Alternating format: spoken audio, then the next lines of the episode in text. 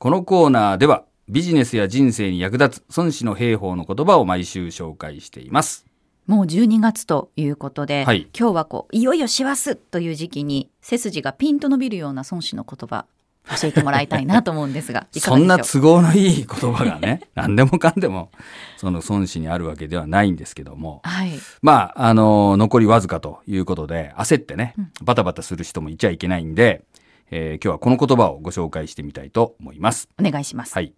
将兵はまず勝ちて叱る後に戦いを求め、敗兵はまず戦いて叱る後に勝ちを求む。うーんこれ比較的わかりやすいですね読み解きやすいというか、はいはい。まあ、あの戦いに勝つ人たちは、うん。あのいつもその孫子の言葉で言われてる、うん。えー戦ってからうん。勝つか負けるかではなくもう戦う前に勝ちを決めてるっていうことさすがですよね。。だいぶ分かってきましたね。はい、勝てると分かって戦いに向かう。うんうん。で負けてる人たちは、うん。こう走りながら、うん戦いながら、うん。あのー勝つか負けるかっていうのをこう選んでいくっていうはい形なんですかね。はいはい。もうほぼその通りですね。まあそういう教えでね。なので、ついついまあその押し迫って、もうあとわずかだからっつって、あんまり考えもせずにね、とりあえずやりながら考えようみたいな。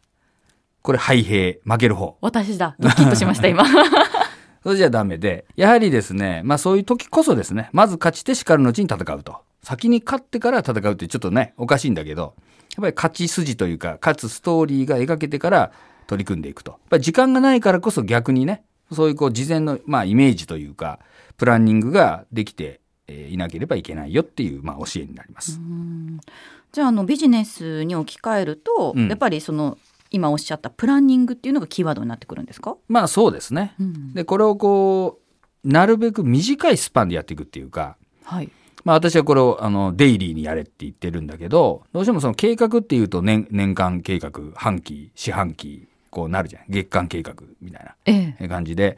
ぱある程度のスパンでやることが多いんだけど、やっぱりまあ実際にはその日々の積み重ねなんですよね。なので、日々日々のイメージを常に作っていくっていうことを言ってるんだけど、まあ今の話で言うと、ここからまあ年末までっていうともう1ヶ月弱ですから、はい。えーこれをですねどうするかっていうイメージを作ってあこんならいけるっていうのをや確認してるっていうかね自分が確信して取り組んでいくっていうかね、うんまあ、そういうことが必要かなと。でそれを、えーデイリーにこうチェックしていくっていうか仮説検証というかねそんな感じになります。はあ。まあ確かに私の仕事とかも、うん。あのアナウンサーは準備が8割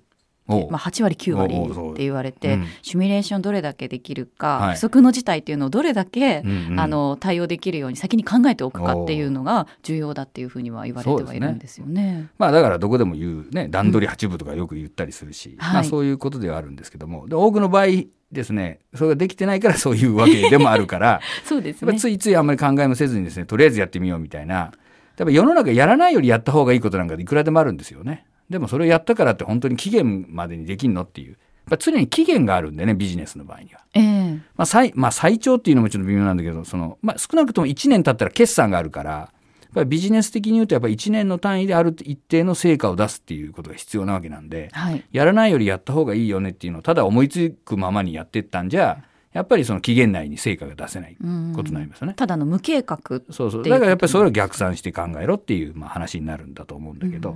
まあ、その辺のところもですね、まあ、孫子はまあそんな細かくは言ってないんだけど、はいまあ、やっぱり先にきちんと勝ち筋を作ってから戦いなさいよということを言ってるっていうことですね。なるほど